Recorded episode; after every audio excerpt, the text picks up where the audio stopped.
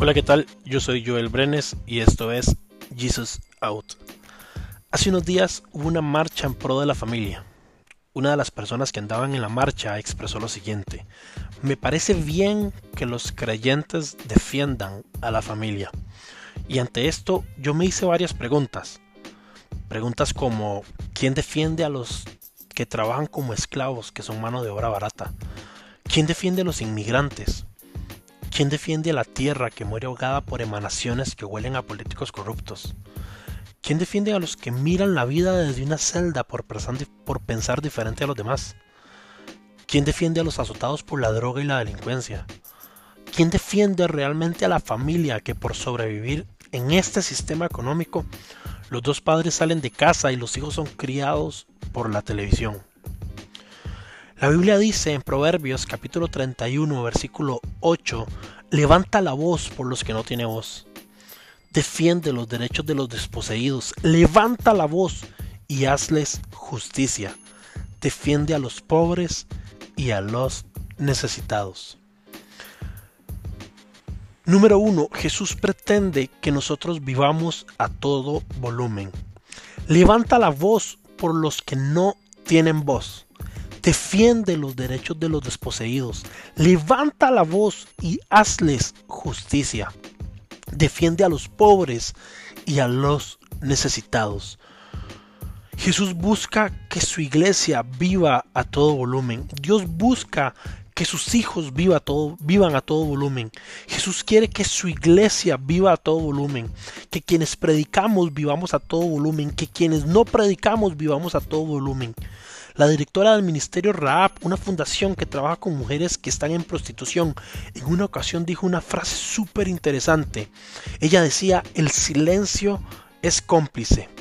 Ella, entre lágrimas, escribía que el silencio es cómplice. Cada vez que veía en la calle llegar un padre con sus hijas a lugares donde las iban a prostituir, aún siendo ellas unas niñas. El silencio es cómplice. Hay tanta gente que se da cuenta de tanta injusticia y de tantos pecados, de abusos que están sucediendo que no son normales y se quedan callados. Hay tanta gente que se da cuenta de lo que pasa en casa de sus vecinos y se quedan callados. Y esto pasa única y sencillamente por la maldición del silencio, por la atadura del silencio. El silencio es una de las armas más poderosas que usa Satanás.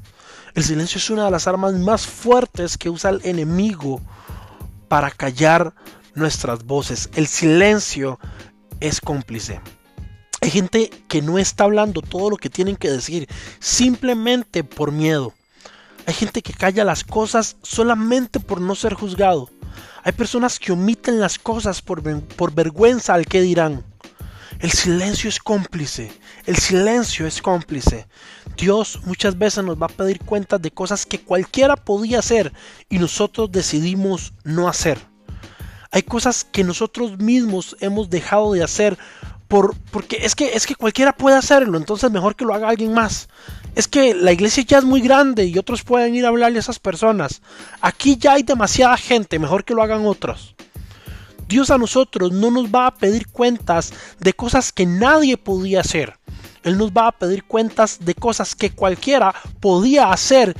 E incluso Dios nos va a pedir cuentas por cosas que todos ya están haciendo y nosotros decidimos no hacer. Decidimos no hacerlo por miedo, decidimos no hacerlo por vergüenza, decidimos no hacerlo por miedo a ser juzgado. Dios a nosotros nos ha dado una voz y esa voz es para que la usemos. El enemigo quiere que usemos nuestra voz para quejarnos. Satanás quiere que usemos nuestra voz para decir mentiras, para andar en chismes. Pero Dios nos dio una voz para que podamos levantar y hacer que su voluntad sea hecha aquí en la tierra. Nosotros necesitamos vivir a todo volumen. En la Biblia podemos encontrar una historia de un padre que trae su hijo ante Jesús y éste le dice, ayúdenme porque tiene un espíritu sordo y mudo. Esta historia la podemos encontrar en Marcos capítulo 9, versículo 17. Le dice este hombre, maestro, te he traído a mi hijo, pues está poseído por un espíritu que le ha quitado el habla. Versículo 25, Jesús dice que Jesús reprende al enemigo maligno y en el versículo 26 dice que el espíritu dando un alarido y sacudiendo violentamente al muchacho salió de él. El diablo sí es cochino. El diablo sí es cochino, ¿verdad? Mientras ese muchacho o mientras estaba en ese muchacho, dice la Biblia que el joven estaba mudo, pero cuando Jesús lo reprende, el maldito demonio sale pegando alaridos. ¿Por qué si pudo salir pegando alaridos? Porque el demonio sí pudo salir pegando alaridos cuando Jesús lo reprende? Esto es por la maldición del silencio. El enemigo anda detrás de nuestras voces. El enemigo anda detrás de las gargantas de los hijos de Dios. El enemigo anda detrás de aquellos que puedan levantar la voz. El enemigo anda detrás de aquello que pueda hacer un cambio con su voz. El enemigo anda tratando de ahogar nuestras voces. Satanás quiere hacernos sentir que nuestra voz no va a ser escuchada. Satanás quiere hacernos pensar que mi voz es solo una voz. Quiere hacernos pensar que si nosotros hablamos nada va a pasar. El enemigo quiere hacernos sentir solos. Quiere hacernos sentir que nuestra voz es solitaria. Pero Dios un día te va a preguntar a vos, ¿por qué te quedaste en silencio cuando yo necesitaba que hablaras? ¿Por qué te quedaste callado cuando ese niño necesitaba que hablaras? ¿Por qué te quedaste en silencio cuando esa mujer necesitaba que hablaras? ¿Por qué te quedaste en silencio cuando ese amigo o esa amiga necesitaba que hablaras? ¿Por qué guardaste silencio? Nosotros guardamos silencio porque no nos gusta meternos en problemas. Y es que tenemos el pensamiento que es que si yo hablo me voy a meter en problemas. Es que como estoy hablando en contra del pecado de alguien más, ay, es que como, como estoy hablando en contra de algo que siempre se ha hecho mal, nos quedamos callados porque no nos gusta meternos en problemas. Hay algo muy curioso y es que cuando en, la, en las noticias aparecen reportes acerca de violencia familiar, posterior a una tragedia donde alguien pierde la vida, los reporteros empiezan a entrevistar a los vecinos, siempre hay un relato en común. Después de que un papá mata a sus hijos con un arma de fuego, los vecinos siempre dicen, ay, desde hace, cinco años el papá maltrataba muy fuerte y agredía físicamente a esos niños. O después de que un hombre asesina a su esposa, sale todo el vecindario y dice, sí, claro, todo el barrio sabía que a esa mujer el esposo siempre le ha pegado. Todos sabían, pero todos guardaron silencio. El enemigo anda buscando poner sus manos sobre nuestras voces. Y si hay algo que tenemos que arrebatarle al enemigo es nuestra voz. El diablo no puede atar nuestra voz. Él no puede tener nuestra voz. ¿Quién se cree? ¿Quién se cree Satanás para callar a un hijo de Dios? ¿Quién se cree Satanás para tratar de silenciar la voz de un hijo de Dios? De, de un hijo de Dios? A todo volumen vamos a vivir y no nos podemos quedar callados. Número 2. La voz tiene poder. En Hebreos capítulo 11, versículo 3, dice, por la fe entendemos que el universo fue formado por la palabra de Dios, de modo que lo visible no provino de lo que se ve. Por la fe entendemos que el universo fue formado por la palabra de Dios. Dios nos está enseñando que la voz tiene poder para transformar al mundo. Palabras crean mundos.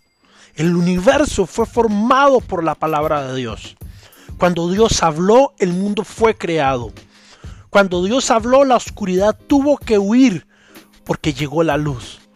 Cuando Jesús habló, se calmó la tormenta y también se calmó el viento. Cuando Dios habla, cosas pasan. La voz tiene poder, nuestra voz tiene poder y nuestra voz tiene poder porque es la voz de Dios hablando por medio nuestro.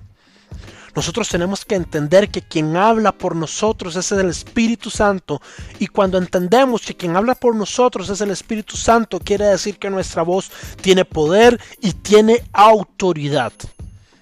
Tenemos que entender que la voz de Dios está en nuestra boca y Él mismo ha puesto aliento dentro nuestro. Tenemos poder para crear diferencia en el mundo si levantamos nuestra voz. Si aprendemos a no quedarnos callados, si aprendemos a hablar cuando injusticias están sucediendo. Al principio podrá sonar como una voz ahogada o una voz solitaria, pero la voz tiene poder para hacer milagros muchísimos más grandes de los que se han conocido. La voz tiene poder de hacer los milagros más grandes que están registrados en la Biblia. La voz tiene el poder de transformar el mundo por completo. Dios nos está diciendo que es hora que rompamos el silencio. Es momento para dejar de estar callados. Es momento en el que debemos dejar de estar guardando silencio. Este es el tiempo en que debemos dejar ya de estar callados. No nos atrevamos a ser cómplices por temor y por silencio. No nos atrevamos a guardar silencio por el que dirán. No nos atrevamos a quedarnos callados de las injusticias que suceden frente a nuestros ojos solo por miedo a lo que vayan a pensar de nosotros. Dice la Biblia en Isaías capítulo 40, versículo 9, Sión portadora de buenas noticias. Súbete a una alta montaña. Jerusalén, portadora de buenas noticias. Alza con fuerza tu voz. Álzala y no temas.